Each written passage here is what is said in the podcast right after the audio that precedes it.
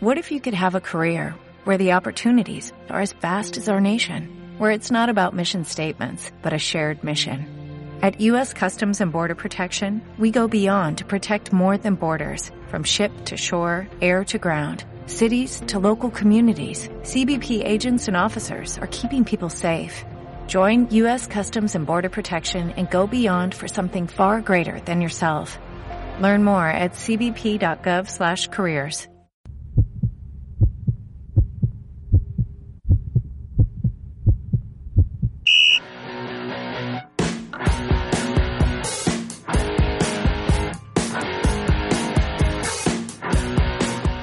Porque sentimos el fútbol tanto como tú. Opinión, información y análisis sobre el deporte que hace latir tu corazón.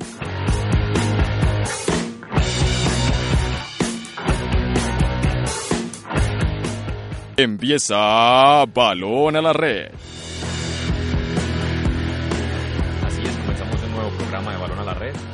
Nueva edición hablaremos de lo que se nos viene este fin de semana próximo, que es la final entre Flamengo y River Plate. Definirán en el estadio en la Alianza Lima, en el Monumental de, de- de Lima, eh, el título de la Copa Libertadores y el eventual paso a la fin, al Mundial de Clubes.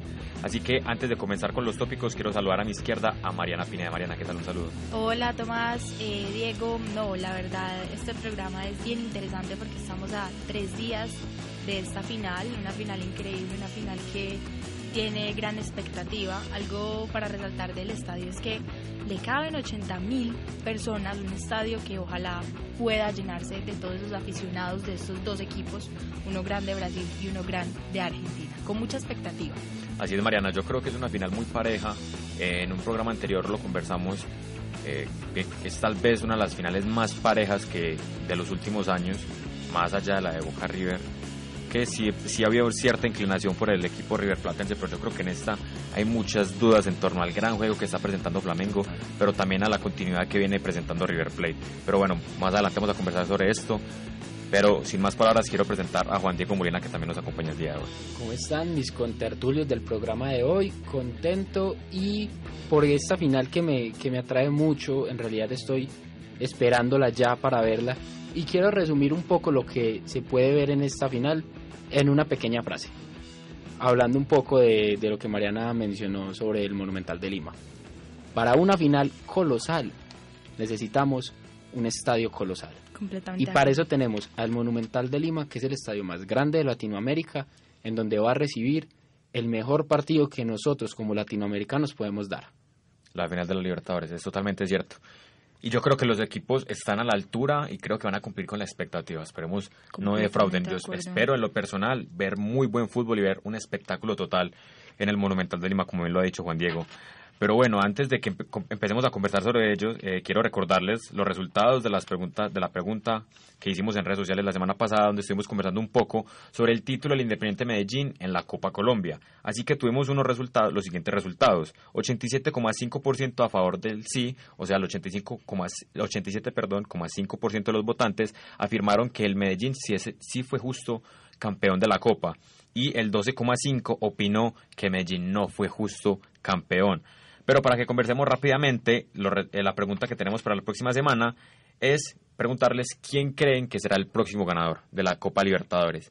Si es River Plate o si es Flamengo. Y yo quiero tirarles de una vez la pregunta a ustedes dos. Lancémonos al agua antes de que empecemos a, a dar y a, y a entrelazar nuestras opiniones. ¿Quién creen que será el campeón? ¿Quién levantará la Copa Libertadores el próximo sábado? Mira, yo veo esto muy complicado. Yo creo que es un Flamengo que está imprescindible y que es un Flamengo que está excelente en el Brasileirao, como lo está en la Copa, que ha hecho temporada increíble y con el cambio pues de su nuevo técnico, un portugués que tiene demasiada técnica, un portugués que es increíble, lo veo complicado. Creo que mm, a River se le está complicando esta final de Copa sin desmeritar el trabajo que ha hecho el técnico tanto con los jugadores. Yo la verdad no tengo un ganador en este momento. Lancémonos. Mira, yo tengo la corazonada de que gana Flamengo. Ojalá gane River, pero Yo- creo que gana Flamengo. ¿Qué opina Juan Diego? Yo creo que el, para mí, para mí, lo mencioné en otro programa que hacemos con más fútbol, para mí el campeón es Flamengo, porque yo quiero y yo quiero un Flamengo, este Flamengo me surge y me, y me recuerda el buen fútbol. Obvio, no estoy diciendo que River no lo tenga, sino que es bueno volver a revivir ese tipo de fútbol vistoso y bueno brasileño como se veía que hace tiempo yo no lo recordaba, que me lo hizo recordar un poco el Brasil en la Copa América. Entonces por eso menciono que yo quiero ver a este Flamengo campeón también para que 38 años después se pueda volver a enfrentar al Liverpool. Eh, bueno, muy buen dato el que aportas ahí, Juan Diego. Recordemos también que el Liverpool fue campeón hace 38 años y se enfrentaron en el Mundial de Clubes.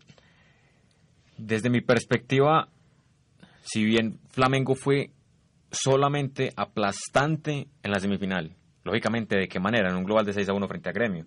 Pero si repasamos, Flamengo no, bueno, no, no lo digámoslo con dificultades, pero no fue sencillo pasar la fase de grupos, digámoslo, quedó empatados en puntos con Liga de Quito y con los tres equipos con 10 puntos. Lo que le salvó a, Flamengo para pasar en, el primer lugar fue la diferencia de goles. Es que eso justamente iba a decir que, que Flamengo estuvo un pie afuera de esta Copa Libertadores en, fase de grupos. Se, se supo, se supo reinventar y se supo reacomodar a las fases siguientes, pero eso también habla de que, de que Flamengo tiene tiene las formas de responder ante esas vicisitudes y ante esos problemas que hay. Claro, y perdón, qué pena, esto va también con su planteamiento. Flamengo ha planteado una nueva estrategia, por decirlo así, para jugar esta, pues en estas etapas finales de Libertadores, Flamengo se planteó de una manera diferente. Y esto fue lo que lo llevó a poder llevar como ese triunfo y a poder postularse para ser un finalista que lo ha hecho de la mejor forma. También hay que recordar, lógicamente, que el rendimiento futbolístico de este conjunto viene en ascenso eh, porque también en octavos de final tuvo muchas complicaciones.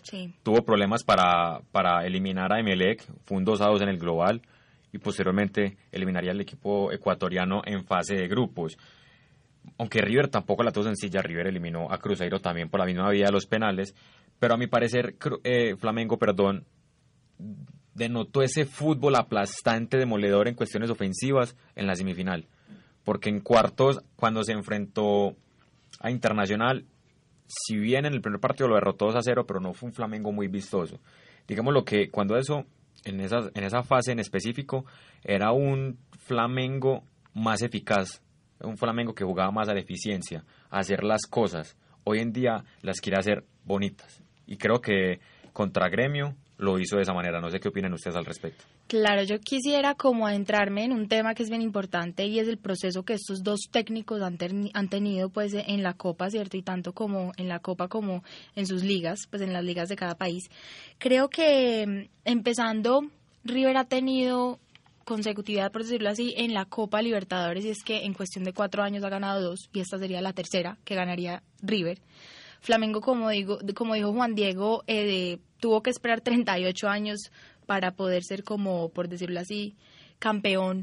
Si se postula, pues acá, pues si gana. Pero permíteme, yo me meto diciendo, tuvo que esperar 38 años, pero en serio encontraron la oportunidad en este momento para hacerlo. ¿Con quién? Con un técnico muy experimentado como es Jorge Jesús. Jorge Jesús es el, es el técnico más ganador de Portugal, con tres equipos de allá, el Benfica, el Lisboa. El y el Braga. Entonces imagínate, trajeron un técnico europeo para que jugara la brasileña. Obviamente debemos reconocer que Brasil y Portugal tienen sus son muy parecidos, sus similitudes. sus similitudes, pero pero trajeron un técnico europeo para que jugara la brasileña. No, y, compara que, bueno, el técnico es europeo y muchos de los jugadores de ahora del Flamengo han pasado de, equipos eh, europeos. Tenemos una lista como de ocho jugadores de casi toda la nómina y, desde el once titular es casi europea. Entonces, pues Entre ellos, por mencionar Felipe Luis, Rafinha, el mismo Diego, Diego Alves, Bruno Enrique, el goleador Gabigol. Entonces, tiene una extensa un extenso número de jugadores que han eh, participado en el fútbol europeo. Y aunque y aunque nosotros no no creo que nos vayamos a poner a hablar jugador por jugador porque nos queda un poco difícil por el tiempo, yo sí quiero hacer algo muy importante. Yo quiero hacer una comparativa en si en algún caso hipotético este partido se nos va a penaltis. Armani y Diego Alves son dos arqueros muy importantes a la hora de tapar penaltis. Demasiado. ¿Quién tiene, quién tiene la batuta, por así decirlo? ¿Quién tiene un plus a la hora de, esta definición? Pero digamos lo que Diego Alves es atajador de penales por excelencia. Es el único arquero en la Liga Española que le atajó un penal a Cristiano Ronaldo y a Messi. De hecho, Diego Alves cuando atajaba en el Almería fue el primer jugador en atajarle un penal a Cristiano Ronaldo. Y a Messi se lo atajó cuando actuaba para el Valencia. Entonces no es un dato menor.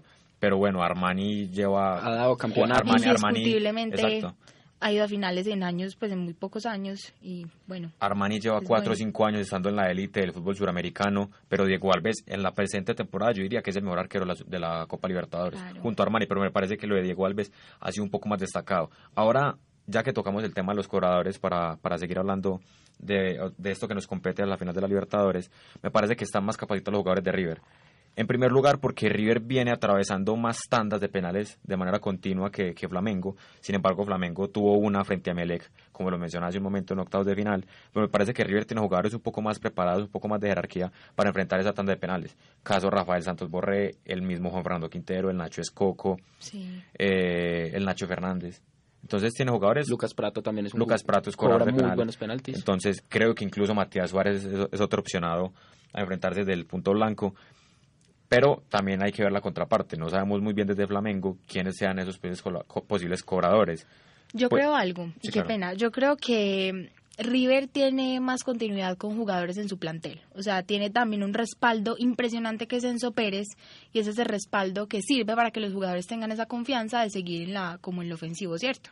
Pero vemos que es un Flamengo que también tiene un juego ofensivo muy bueno y que tiene a la dupla ofensiva más buena de la Copa Libertadores, que es Bruno Enríquez y Gabigol. Sí, Entonces la- no podemos desmeritar como ese trabajo que ambos equipos han hecho y que bueno, es importante pues también saber que bueno, con el técnico nuevo del Flamengo se ha venido haciendo un trabajo que ha sido bueno, un trabajo que ha dado resultados y que es muy un estilo muy europeo como le decíamos y que puede tener cierto nivel como alto ante River sin desmeritar el trabajo de River pues y sus jugadores. Yo quiero volver a repetir algo que mencioné en el programa en el que estuvimos hablando justamente del camino de estos dos equipos a la final de la Libertadores y son las ideas que tienen estos dos equipos.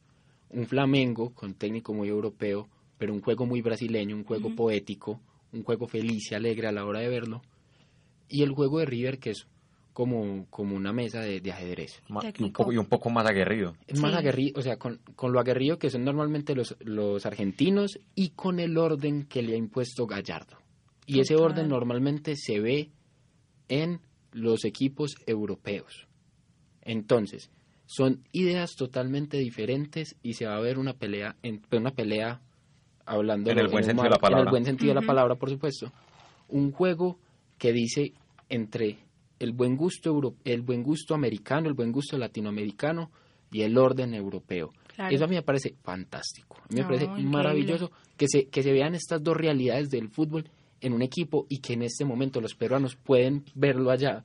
Y me parece que, que también, bueno, eh, a colación a lo que decías, este River Plate también por pasajes tiene ese fútbol vistoso suramericano, esa rica táctica, esa rica, pe- perdón, esa rica técnica, como la táctica es un poquito más europea, esa rica técnica que pasa por momentos por el Nacho Fernández, que pasa por momentos por Rafael Santos Borrell, el mismo Nacho Escoco, Obviamente. por Nicolás de la No Cruz. ese estilo argentino. Lógicamente, ese fútbol vistoso, pero también esa misma garra Claro, argentina. claro. Pero al respecto, eh, quiero entonces que escuchemos las percepciones de nuestros aliados, tanto de, cinco, de las 5.50 como de Más Fútbol, que son Henry Gómez y Alejandro Moreno respectivamente. Así que aquí los tenemos.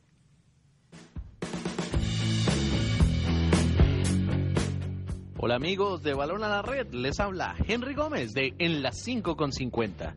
Recuerden seguirnos en nuestras redes sociales y escucharnos. Bueno, y ahora hablando del partido de Copa Libertadores, la verdad es que promete ser un partido bastante disputado. Eh, River Plate va a jugar con todo, sin embargo, se va a encontrar con un equipo al frente muy efectivo como lo es Flamengo de Brasil por corazón, diríamos que River Plate es candidato. Sin embargo, vemos que Flamengo puede ser más efectivo a la hora de convertir goles. Por lo que en nuestro concepto, el candidato para quedarse con la final de esta Copa Libertadores es Flamengo de Brasil.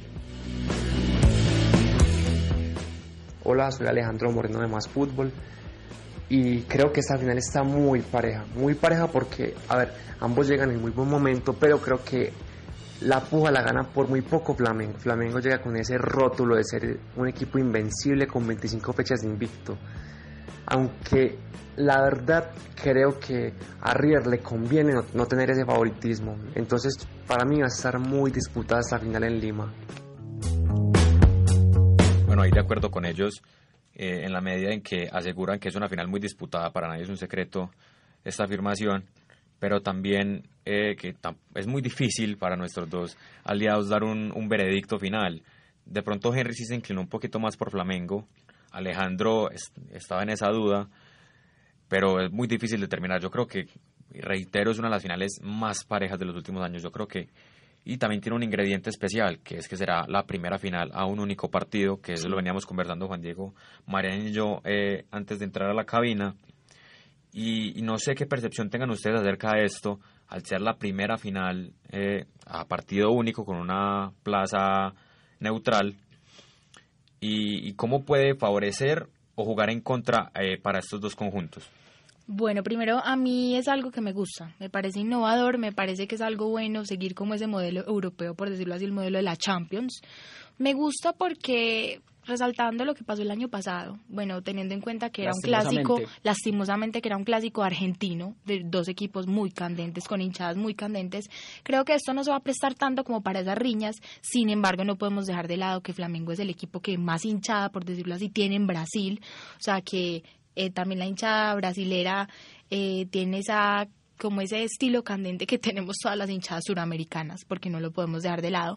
Pero creo que esta plaza en Lima, por decirlo así, se presta como para que sea eh, un juego limpio, juego limpio tanto en el fútbol como tanto en hinchadas, porque creo que se puede prestar para que haya pluriculturalidad como por decirlo así, por las personas que quieran ver como este juego. Puede haber mucha hinchada de todo tipo de equipos, es que es ver un espectáculo, esto es un espectáculo, la verdad.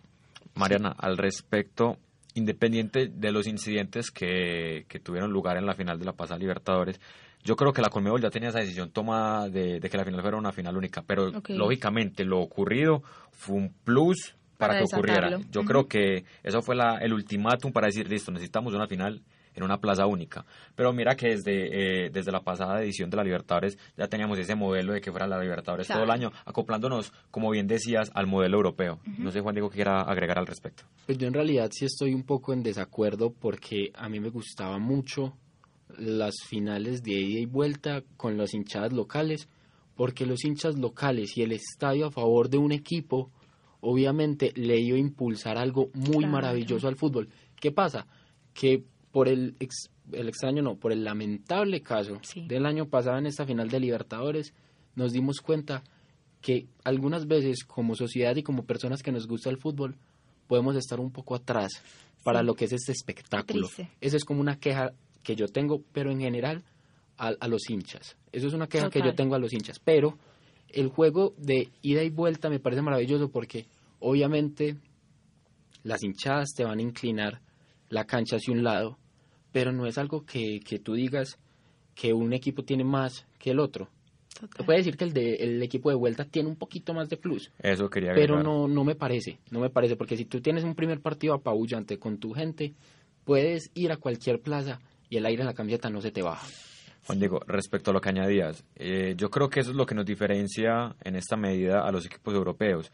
Ese factor diferencial son las hinchadas que quizás eso hace más atractivo nuestro fútbol, que bien lo decías, eso hace más llamativo que sea la final y vuelta en los estadios de cada equipo, que se tenga la localía y que quizás por eso en Europa se hace incluso un poco más eh, el hecho del espectáculo que sea en una final en un estadio neutral, que las dos hinchadas puedan viajar.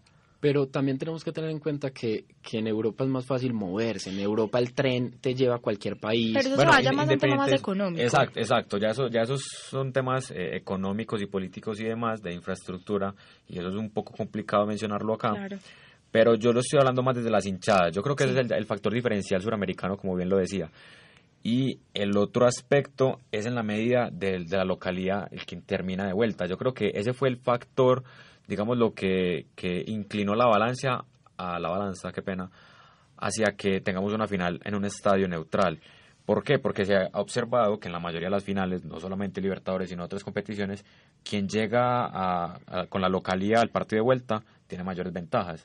no siempre la final de Atlético Nacional en el 2016. Lógicamente. Y también ocurrió en el, bueno, no en el 2017, en el 2017 no, en el 2017 Gremio fue campeón en el Estadio de Lanús.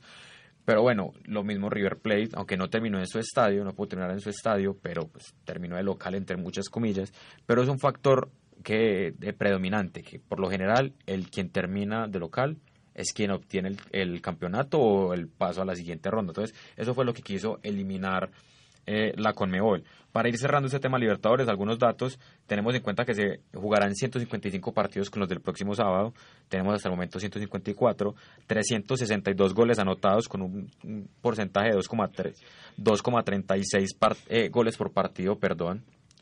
Eh, y esta Copa Libertadores empezó el 22 de enero y terminará el próximo 23 de noviembre, así que algunos datos generales sobre esta Copa Libertadores. Así que bueno, para dar paso al siguiente tema, entonces entremos con estas diferentes opiniones y percepciones.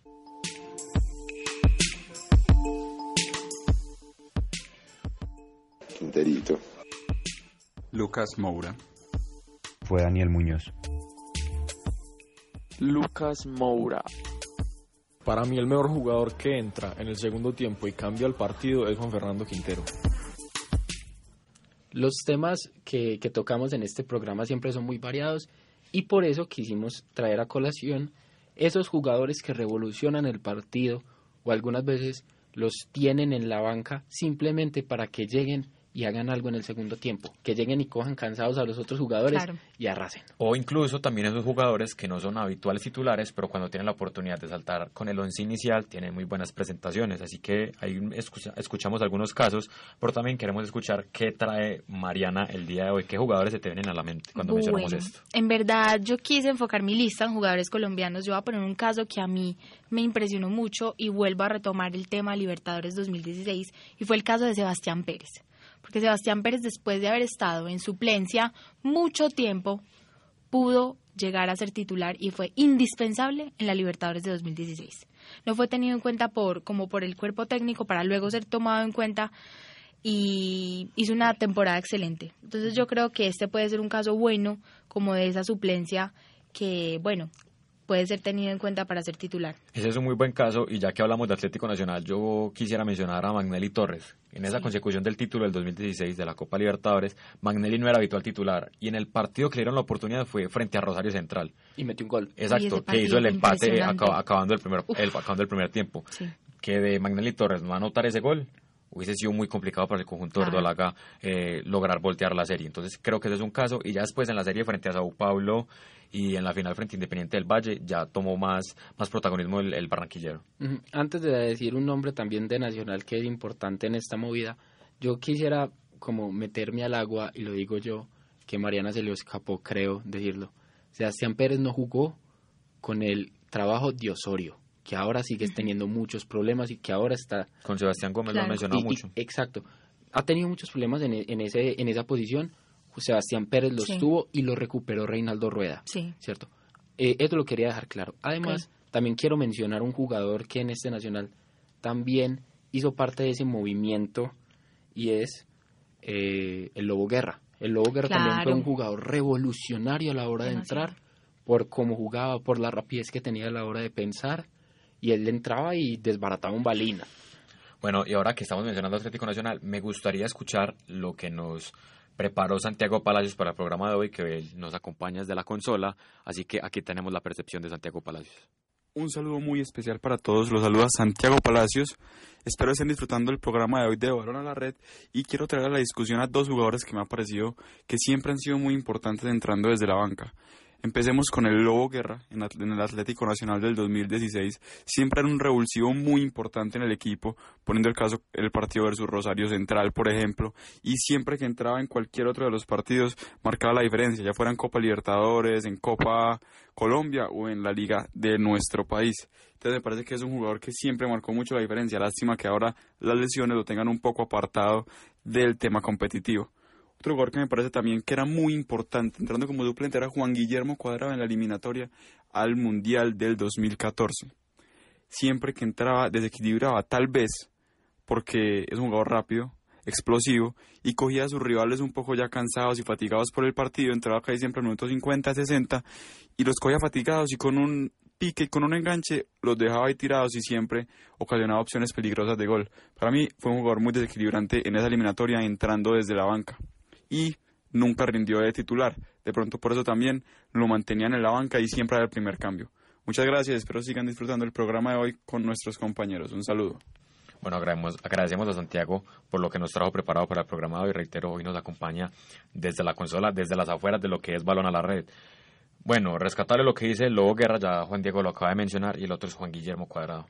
Que creo que el factor diferencial, el partido especial que tuvo él fue frente a Chile. Cuando se sustituyó a Mario Alberto Yepes, se puso a Edwin Valencia de central y pasó Juan Guillermo Cuadrado como extremo, como lo hemos visto en reiteradas oportunidades con la selección Colombia. Y ese fue un partido muy bueno para el jugador eh, actual que milita en la Juventus. Siento que también en la selección Colombia hubo un jugador que no fue titular, pero entraba y, nos daba pinturas en el juego, que, que se- tanto que se pidió como un jugador titular, y era Edwin Cardona. Edwin Cardona. Edwin era un jugador que entraba, que entraba y te desbarataba y jugaba, te hacía jugar una máquina, en serio.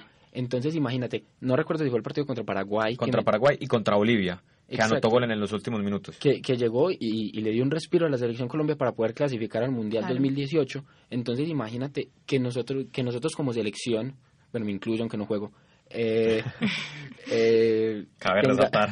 tengamos tengamos a un, a un jugador como esos para, para rematar. Eso me parece importantísimo y en realidad yo creo que los equipos que tienen un buen proyecto deben tener titulares y jugadores para rematar. Eso me parece importantísimo y fundamental en una buena proyección de un equipo. Pero es muy difícil si no lo convocamos. Es muy difícil. Bueno, cambiando este tema de Cardona que puede ser algo debatible, porque también va más a tema físico, es un tema también de actitud. Creo que Edwin también ha tenido ciertos inconvenientes como con su actitud y puede ser por eso que no ha sido Desde convocado. la selección Colombia sub-20, que no fue convocado al Mundial que se realizó en el país en el 2011, que eh, se suponía que él iba a ser el titular junto a Michael Ortega, James era el suplente, Wow. y terminaron siendo titulares James Rodríguez y Michael Ortega en aquel Mundial del 2011. Bueno, es un jugador con mucha calidad indiscutiblemente. A ver, también Juan Fernando Quintero. Quintero también es fundamental en esa lista que, bueno, puede ser tenido en cuenta muchas veces de titular, pero que también, vámonos un poquito al Mundial del 2014, cuando Juan Fernando era tomado en cuenta en los primeros partidos y entraba y hacía magia. Sus goles de tiro libre. O sea, Juan Fernando es un jugador que en ningún caso debe ser suplente, porque es un jugador que De tiene... hecho, en, Sí, sí, sí, en sí. el Mundial de 2014, frente a Costa de Marfil en la fase de grupos, ingresó y anotó el segundo tanto. Claro. Entonces, No. muy bien el dato que agregas ahí. Pero también hay que pensarlo de, de este modo. Algunas veces es por proyección y por pensar en el, en el partido que se dejan jugadores muy buenos y con mucho tanque para el final. Otras veces es porque el tanque no les da. Hubo épocas en las que tanto Quintero como Cardona, que Claro. fueron los dos últimos jugadores, no tenían tanque para 90 minutos. Y eso pasa muchas veces en estos equipos. Jugadores, bueno, que, que son de complexión ancha, que son gorditos. eh.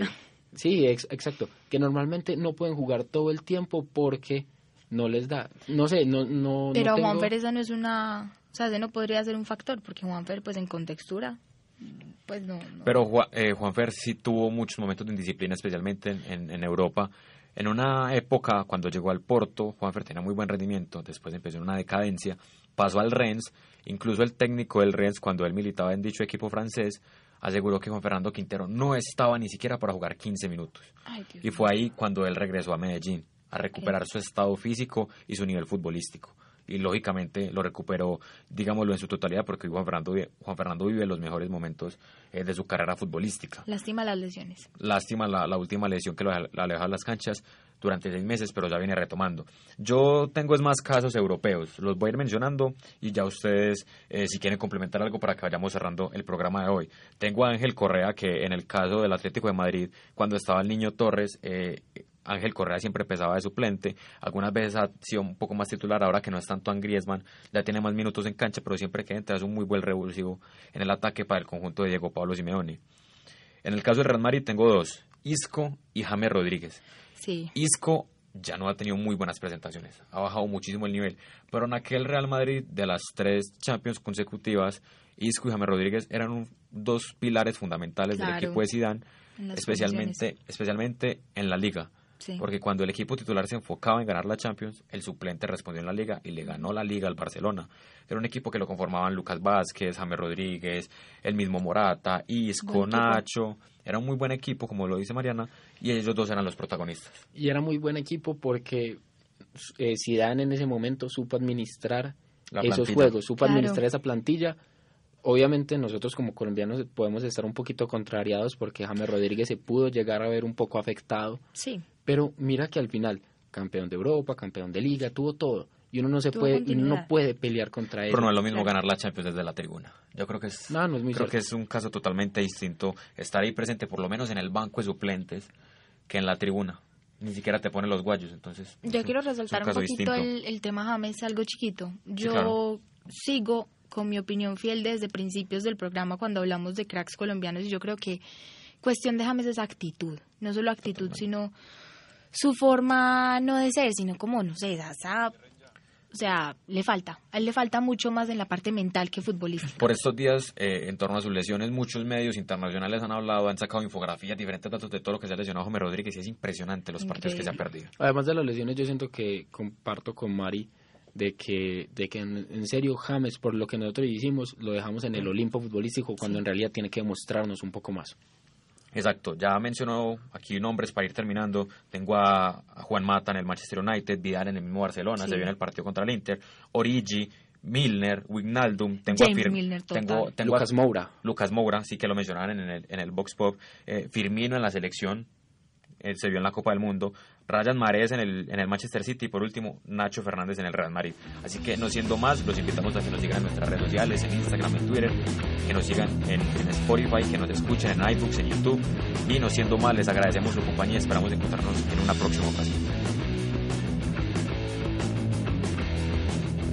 ¿No se merece tu familia lo mejor? Entonces, ¿por qué no los mejores huevos? Ahora, Egglands Best están disponibles en deliciosas opciones. Huevos clásicos, de gallina libre de jaula y orgánicos de Egglands, que ofrecen un sabor más delicioso y fresco de granja que le encantará a tu familia. En comparación con los huevos ordinarios, Egglands Best contiene la mejor nutrición como 6 veces más vitamina D, 10 veces más vitamina E y el doble de omega 3 y B12. Solo Egglands Best. Mejor sabor, mejor nutrición, mejores huevos. Visita egglandsbest.com para más información.